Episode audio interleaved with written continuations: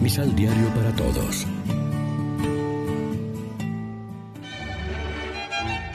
Proclamación del Santo Evangelio de nuestro Señor Jesucristo, según San Lucas.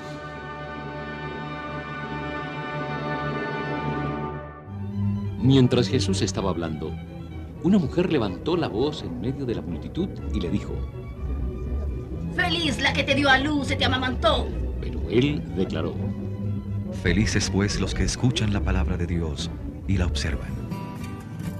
Lección Divina Amigos, ¿qué tal? Hoy es viernes 9 de julio. La iglesia en Colombia se viste de blanco para celebrar la fiesta de Nuestra Señora del Rosario de Chiquinquirá. Como siempre, lo hacemos con el pan de la palabra. Ante la exaltación de una mujer de entre el gentío, Jesús, sin mucha introducción, aprovecha para dejarnos otra bienaventuranza. Dichosos los que escuchan la palabra de Dios y la cumplen. La respuesta de Jesús a la mujer que felicita a su madre María no es un rechazo de tan espontáneo piropo. Jesús retoma sus palabras y las completa. La bienaventuranza de la madre le corresponde también a todos los que son como ella, esto es, a todos los que acogen su mensaje como palabra de Dios y lo viven en serio. Todos los que como María recorren el camino de Jesús de manera vital, en la más honda relación y apropiación de vida con Él, comparten su bienaventuranza.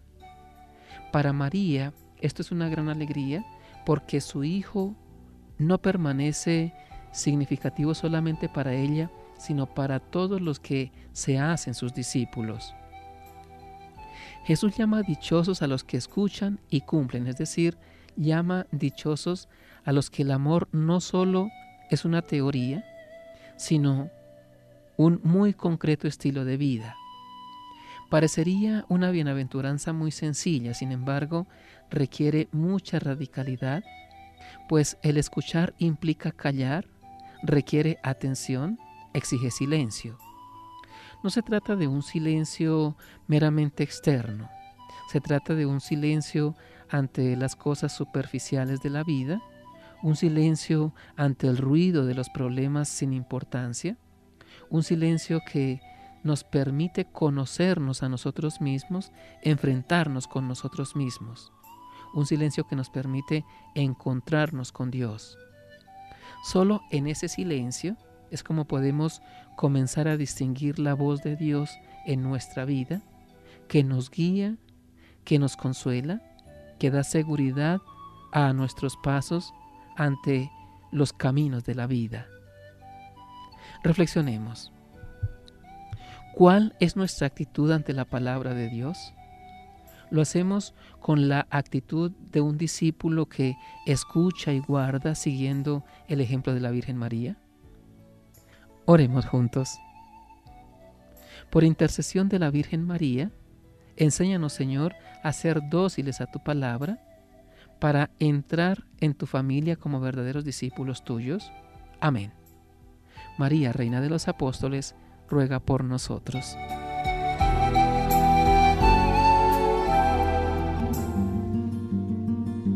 Complementa los ocho pasos de la Alexio Divina adquiriendo el emisal Pan de la Palabra en Librería San Pablo o distribuidores. Más información www.sanpablo.co Pan de la Palabra. Vive la reflexión.